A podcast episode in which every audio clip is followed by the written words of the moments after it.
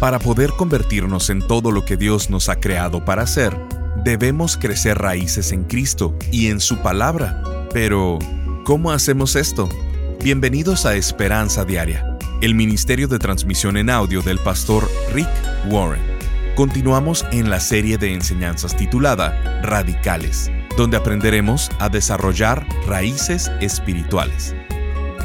Dios ha dado a todo cristiano la libertad para hacer lo correcto, la libertad para decir sí a las cosas correctas y no a las cosas que pueden traer caos a nuestra vida.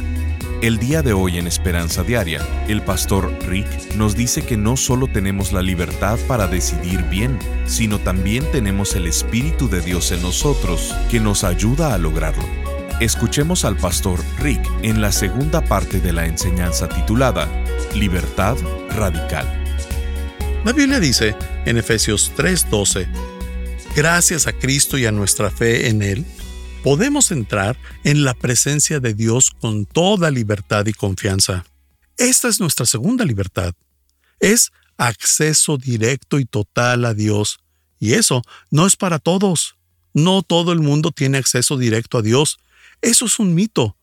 No todos tienen acceso porque Dios solamente da acceso personal y directo por medio de Cristo Jesús. Eso es solo para aquellos que han puesto su fe en su Hijo. Los que confían en Él sí tienen acceso total. Y como el mundo, esos pases no son para todos. La Biblia dice también en Hebreos 4:16, así que acerquémonos con toda confianza al trono de la gracia de nuestro Dios ¿Cómo hacemos esto? ¿Cómo nos acercamos al trono de Dios? Orando. Y no tienes que usar palabras rimbombantes o rebuscadas. Tampoco necesitas un ritual. Simplemente te acercas a Dios como un padre, como nuestro Padre que está en los cielos. Papi, Abba, Padre, vienes como un hijo. Y el verso continúa diciendo, así que acerquémonos con toda confianza al trono de la gracia de nuestro Dios Allí recibiremos su misericordia y encontraremos la gracia que nos ayudará cuando más lo necesitemos. Esas son excelentes noticias. Son muy buenas noticias. Entonces, ¿por qué soy libre? Primero, porque todo lo que he hecho en el pasado ha sido perdonado y olvidado. Y segundo, porque no importa lo que hoy enfrente, puedo hablar con Dios en un instante. Dios, voy a ir a la tienda y necesito tu ayuda, por favor. Siempre estoy tentado a comprar de todo. De verdad. Puedes hablar con Dios en cualquier momento y de cualquier forma. Puedes hablar en el semáforo y no tienes que cerrar los ojos. Bueno, por favor, no lo hagas. Y bueno, tienes acceso personal a Dios. Mi pregunta es, ¿por qué no aprovechas más eso? Si necesitas hablar con alguien a cualquier hora del día, Dios te dice que Él está ahí para escucharte. ¿Por qué no aprovechas esa ventaja más seguido? ¿Por qué no le hablas más? Jesús dice que no tenemos porque no pedimos. Podemos tener una oración constante con Él todo el día. Simplemente habla con Dios todo el día. Hay veces que hablas con algún amigo y no le ves todo el día. Y la próxima vez que lo ves, continúas con esa conversación donde la habías dejado. Puedes hacer eso con Dios, tener una conciencia limpia y también acceso personal a Dios. La tercera libertad es tener poder para hacer lo correcto. Necesito explicar esto porque hay personas que tienen una definición limitada e incluso inmadura de lo que es la libertad. La mayoría de las personas piensan que la libertad es no tener reglas. Y siempre me ha parecido gracioso cuando los jóvenes dicen que ya quieren graduarse de la preparatoria a los 18 años porque después de esto van a ser libres de sus padres y de sus autoridades. Pero luego les preguntas qué van a hacer después de graduarse y te dicen que se van a meter al ejército. Creo que dicen cosas graciosas, porque la verdad es que tienen que acostumbrarse a tener autoridad sobre sus vidas. En cierto punto, siempre hay alguien a quien tenemos que servir. Nadie tiene una vida sin límites. Hay límites en cada área de nuestra vida. Muchas personas creen que la libertad es no tener límites, no tener fronteras, no tener reglas ni ningún tipo de regulación o restricción. Pero permíteme dejar esto claro. La libertad no es la ausencia de límites. La libertad es el poder que Dios en su gracia nos da para decir sí y no. Para decir sí a las cosas correctas y no a las cosas que pueden traer causa a nuestra vida. La libertad es mucho más que remover restricciones y limitaciones.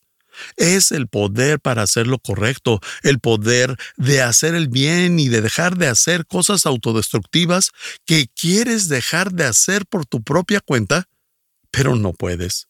La libertad es más positiva y mucho más poderosa que no tener límites que no tener reglas o regulaciones. La libertad es el poder de decir sí y el poder de decir no. Y si no tienes el poder de decir que no a ciertas cosas, hay un nombre para eso. Es adicción. Y no poder decir que no trae obsesiones, impulsos, adicciones a nuestra vida. Les quiero dar un ejemplo. Leí esta historia y de hecho se las quiero leer y se trata de un par de jóvenes, un joven contando que sus padres eran los típicos baby boomers liberados, que probablemente eran hippies en su juventud. Y dice, en mi casa, cuando estaba creciendo no había muchas reglas. Mi padre creía que era bueno porque me permitía experimentar con el sexo e incluso con algunas drogas. Nos motivaba a mi hermana y a mí a encontrar la felicidad y hacer lo que teníamos ganas de hacer. Todo esto en el nombre de la creatividad y de la libertad. Pero para cuando estábamos en nuestros veintes, tanto mi hermana como yo estábamos bastante confundidos. Mi hermana tuvo dos abortos y yo tenía sida. Mi primera esposa me dejó porque no pude dejar mi adicción a las metanfenaminas. También no pude dejar mi adicción a la pornografía. Pero mi libertad no era una libertad real. Era una falsa porque en el exterior parecía estar llevando una vida buena, pero por dentro estaba preso. Preso a mis propios temores, a mis inseguridades y a mis impulsos. Necesitaba a alguien o algo que me liberara de mí mismo. Así es. Muchas veces necesitamos a alguien que nos libere de nosotros mismos porque hay cosas que no te gustan de ti que has intentado cambiar, pero no puedes. Si pudieras, ya lo hubieras hecho. Hay cosas que sabes que no te gustan de ti. No te gusta preocuparte todo el tiempo, pero no sabes cómo dejar de hacerlo. O hay cosas de las que te avergüenzas, pero no sabes cómo dejarlas en tu pasado. ¿Por qué siempre evado a personas que más quiero o aprecio? No quiero hacerlo, pero siempre termino haciéndolo. No quiero tener miedo, ni nervios, ni ansiedad. No quiero estar estresado todo el tiempo, pero así soy. No puedo evitarlo. Quisiera ser más paciente, pero no lo logro. Quiero ser más organizado, pero no lo soy. Quisiera ser más amoroso y amable, pero no lo soy. De verdad quiero ser menos egoísta. Y en fin, hay muchas cosas que no te gustan de ti y quisieras ocultarlas. Hay veces que quieres hacer como que no son la gran cosa, pero en ocasiones sí consideras que es algo importante. Sin embargo, son cosas que no has podido cambiar. Ese poder únicamente puedes encontrarlo en Dios. Solo Dios tiene esa capacidad y he mencionado esto muchas veces. La razón por la que hay tantas ventas de libros de autoayuda es porque las personas tienen el deseo de cambiarse a sí mismas. Este año, decenas de miles de libros fueron escritos y cada uno incluye temas de todo tipo, desde cómo manejar mejor tu tiempo, cómo ser un mejor líder, cómo perder peso, cómo mejorar tu relación y cosas así. Y de hecho, muchos de estos libros tienen algunos buenos consejos. De verdad. Algunos tienen pasos buenos a seguir. Lo único que no tienen y que no pueden dar es el poder para lograrlas. Ningún libro te da el poder para cambiar. Puedes leerlo y saber lo que necesitas hacer y aún así no hacerlo. ¿Cierto? Es como cuando yo leo algún libro para hacer dieta. Puede ser muy bueno, y me siento en mi sillón, tomo una bolsita de frutitas, una soda, y comienzo a leer mi libro. Pues puedes pensar que es el mejor libro y puedes empezar a subrayar o apuntar lo que más te llama la atención. Incluso puedes aprenderte secciones del libro o de los consejos de memoria. Y puedes sentirte muy bien porque estás leyendo un libro que va a ayudarte en tu salud. Y puedes hasta sentirte más saludable de tan solo leerlo. Pero no haces nada de lo que lees. No lo hago. No hago lo que leo. ¿Por qué? Porque no tenemos el poder para hacer lo correcto a menos de que estemos enchufados a la fuente de poder correcta. Por eso, le pedimos ayuda a Dios y le decimos que necesitamos de su poder, de decir que no, y que queremos ese tipo de libertad. Estás escuchando Esperanza Diaria. En un momento el pastor Rick regresará con el resto del mensaje de hoy. Si te perdiste alguna porción de este mensaje, lo puedes escuchar a cualquier hora en pastorricespañol.com. Todos soñamos en convertirnos en la persona que Dios ha planeado. Si quieres crecer, si te quieres desarrollar, si quieres ser mejor mañana, tienes que hacer cambios radicales ahora, convertirte en una persona radical. La palabra radical es una palabra que hoy en día es mal interpretada porque las personas no conocen su significado original. No es ser fanático ni extremista. La palabra radical viene del latín radicalis, que significa enraizado. El mundo no necesita más fanáticos, necesita más radicales necesita creyentes enraizados en la palabra de Dios sin trabas, tradiciones o religiosidad para llevar a cabo su voluntad. Durante esta serie hablaremos sobre cómo vivir con gratitud radical, fe radical, gozo radical, esperanza radical, generosidad radical y libertad radical. El pastor Rick, a través de seis enseñanzas, nos habla sobre la importancia de vivir enraizados firmemente en Cristo y cómo al hacerlo produce conductas agradables en Él. Colosenses capítulo 2 versículos 6 y 7 dicen, Ahora bien, de la misma manera que recibieron a Cristo Jesús como Señor, deben comportarse como le agrada a Él, es decir, enraizados en Él, y que sea Él quien les haga crecer Queremos que tengas esta serie en tu audioteca para tu continua edificación. Visítanos en pastorricespañol.com o llámanos al 949-713-5151 para contribuir económicamente con este ministerio con cualquier cantidad. Como muestra de nuestro agradecimiento, te enviaremos la serie completa titulada Radicales en formato MP3 descargable sin anuncios y con porciones que no tuvimos tiempo para transmitir. Al estar ahí, te invitamos a suscribirte al devocional diario del pastor Rick y a enlazarte con sus redes sociales. Esto es pastorricespañol.com o llamando al 949-713-5151. Ahora, volvamos con el pastor Rick y escuchemos el resto del mensaje del día de hoy. Este año, decenas de miles de libros fueron escritos y cada uno incluye temas de todo tipo, desde cómo manejar mejor tu tiempo, cómo ser un mejor líder, cómo perder peso, cómo mejorar tu relación y cosas así. Y de hecho, muchos de estos libros tienen algunos buenos consejos, de verdad. Algunos tienen pasos buenos a seguir, lo único que no tienen y que no pueden dar es el poder para lograrlas. Ningún libro te da el poder para cambiar. Puedes leerlo y saber lo que necesitas hacer y aún así no hacerlo. ¿Cierto? Es como cuando yo leo algún libro para hacer dieta. Puede ser muy bueno y me siento en mi sillón, tomo una bolsita de frutitas, una soda y comienzo a leer mi libro. Pues Puedes pensar que es el mejor libro y puedes empezar a subrayar o apuntar lo que más te llama la atención. Incluso puedes aprenderte secciones del libro o de los consejos de memoria. Y puedes sentirte muy bien porque estás leyendo un libro que va a ayudarte en tu salud. Y puedes hasta sentirte más saludable de tan solo leerlo, pero no haces nada de lo que lees. No lo hago, no hago lo que leo. ¿Por qué? Porque no tenemos el poder para hacer lo correcto a menos de que estemos enchufados a la fuente de poder correcta.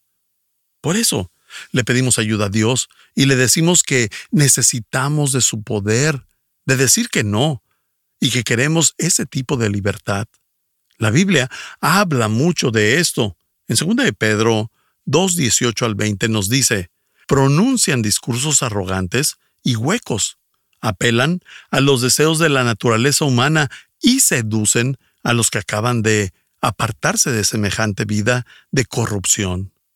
Les prometen que serán libres, cuando ellos mismos son esclavos de la corrupción, ya que uno es esclavo de cualquier cosa que lo domine. ¿Por qué crees que Dios odia el pecado? Además de ser una rebelión en su contra, Dios detesta el pecado porque es adictivo. Y en realidad casi no nos damos cuenta, pero es verdad. Todo pecado es adictivo porque una vez que lo haces, quieres hacerlo otra y otra y otra vez. Y de pronto ya no puedes detenerte. Se ha vuelto un hábito en tu vida. Ya es algo impulsivo o es un patrón que es difícil de romper y no lo vas a poder romper porque no tienes el poder para hacerlo. Pablo nos expresa esta tensión en Romanos 7, 24 y 25 y dice, Soy un pobre desgraciado. ¿Quién me libertará de esta vida dominada por el pecado y la muerte? No puedo dejar de preocuparme.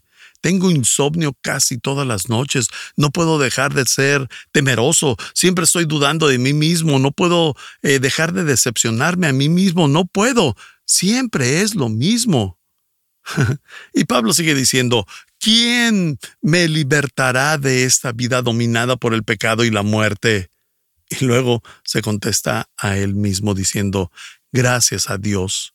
La respuesta, está en Jesucristo nuestro Señor. Y regresando a Juan 8:36, si el Hijo los hace libres, ustedes son verdaderamente libres. La libertad radical no significa no tener límites, significa tener el poder de cambiar, de decirle sí a las cosas que son buenas para ti, a las cosas que son saludables, las que edifican tu vida, las que traen felicidad y trascendencia en nuestras vidas, y a su vez, el poder para decir no a los hábitos autodestructivos, a eso que destruye tus relaciones, tu vida, tu salud. La Biblia menciona esto en Romanos 6, 6 y 7. Sabemos que nuestro antiguo ser pecaminoso es el lado que quiere autodestruirnos. Fue crucificado con Cristo. ¿Sabías eso? Es un principio espiritual que implica su muerte por nosotros. Fue crucificado con Cristo para que el pecado perdiera su poder en nuestra vida. Ya no somos esclavos del pecado. Ahora somos libres. Ya no somos esclavos del pecado, pues cuando morimos con Cristo, fuimos liberados del poder del pecado. ¿Esto qué significa? ¿Significa que ya no voy a pecar? Claro que no, porque yo peco todo el tiempo y tú también. Pero ser liberados del poder del pecado significa que ahora tengo el poder para no hacerlo, para no pecar. Antes no tenía esa elección, simplemente era yo eh, contra mis adicciones, contra mis hábitos, contra las cosas que no me gustan de mí mismo. Pero ahora ya tengo un poder externo que me ayuda a decir que no a todo eso. Esto es lo que nos hace diferentes que los animales. Los animales no tienen el poder de ignorar sus instintos. Eso es lo que los animales hacen. Ellos no tienen que tomar elecciones morales y están guiados únicamente por sus instintos. Así que sus acciones son guiadas por puro instinto. Lo que nos hace humanos es que estamos hechos a la imagen de Dios. Tenemos el poder de decir no y no es un poder que tenemos nosotros, es un poder que Dios nos da por su gracia. Esa es la libertad. Entonces, número uno, tenemos la libertad de tener una conciencia limpia. Número dos, de, de tener acceso personal a Dios y de poder pedirle ayuda en cualquier momento. Y tres, también tenemos la libertad de decirle que no a las cosas que traen causa a mi vida y de decir sí a las cosas buenas. Cuando las personas dicen que era una tentación muy fuerte, que no pudieron evitar, tienen mucha razón si no tienen a Cristo en sus vidas, porque no tienen ese tipo de ayuda, de poder. Pero si tienen a Cristo, a Cristo en sus vidas, y dicen que no pudieron evitar esa tentación, no están hablando con la verdad porque hay que recordar que tenemos acceso directo a Dios y Él nos puede dar ese poder. Él nunca va a permitir que una tentación sea mayor a lo que podamos soportar. Eso es tener libertad radical. Lo siguiente es, número cuatro, vivir con significado y propósito. Tener una libertad radical y genuina, no política, sino espiritual, significa vivir una vida llena de significado y propósito. Y eso es muy importante, porque la mayoría de las personas en realidad no viven porque están atadas a algo. Simplemente subsisten. La mayoría de las personas no saben cómo vivir, simplemente existen. Por eso Jesús dijo en Juan 10:10, yo he venido para que tengan vida. Porque sabe que la mayoría de las personas no son dueñas de su vida son arrastradas por la vida, existen solamente, subsisten solamente, y como resultado hay un vacío por dentro, y siempre buscamos algo que llene ese vacío. Una relación. Si me pudiera casar, si tuviera la pareja correcta, si tuviera la relación adecuada, así llenaría este vacío. O si tuviera el trabajo correcto, así se llenaría este vacío. Si encontrara un buen pasatiempo, y van cambiando entre uno y otro, buscando algo que llene ese vacío que tienen, porque todos buscamos eso que nos satisfaga. Puede ser una botella, una pastilla, la televisión, un libro, la pornografía. También puede ser algo bueno, algo bueno que uses o hagas para llenar tu vida. Puedes hacer cosas para una buena causa y no tiene que ser algo malvado. Sin embargo, hay un hueco en tu interior que tiene forma de Dios, y ese vacío no puede ser llenado con nada, solamente con Dios. Las personas se sienten vacías y Jesús vino a liberarte de ese vacío. Te libera y te da una vida con significado y propósito. La Biblia dice en 1 de Pedro 1:18, Dios pagó un rescate para salvarlos de la vida vacía que heredaron de sus antepasados. Investigue la palabra en griego que usa para decir vacío y significa sin valor, sin propósito, inútil, hueca, vana, y así es como la mayoría de las personas en el mundo viven, como si las cosas que son totalmente insignificantes fueran extremadamente importantes. Muchas personas pasan su vida en cosas que no tienen significado, dan lealtad de primera clase a causas de segunda clase, y esas causas les están traicionando. Estás escuchando Esperanza Diaria. El pastor Rick regresará en un momento para cerrar la transmisión del día de hoy. Sandra nos escribe desde Bogotá, Colombia, y dice, Hace 10 meses nuestra hija de 25 años partió con el Señor y han venido días muy difíciles, pero encontré al pastor Rick Warren por internet y Dios ha usado su vida para levantar mis brazos y los de mi esposo. También los de mi papá porque mi mamá también falleció el año pasado. Como familia estamos atravesando un desierto, pero estamos aprendiendo mucho gracias a su ministerio. Gracias a Dios por ponerlo en nuestro camino, porque gracias a su experiencia de vida, me está enseñando a seguir luchando cada día. Dios lo bendiga. Quise escribir para agradecerle a Dios por sus vidas y por todo el ministerio. Bendiciones. Sintonízanos en el siguiente programa para seguir buscando nuestra esperanza diaria en la palabra de Dios. Este programa está patrocinado por el Ministerio de Esperanza Diaria y por tu generoso apoyo financiero.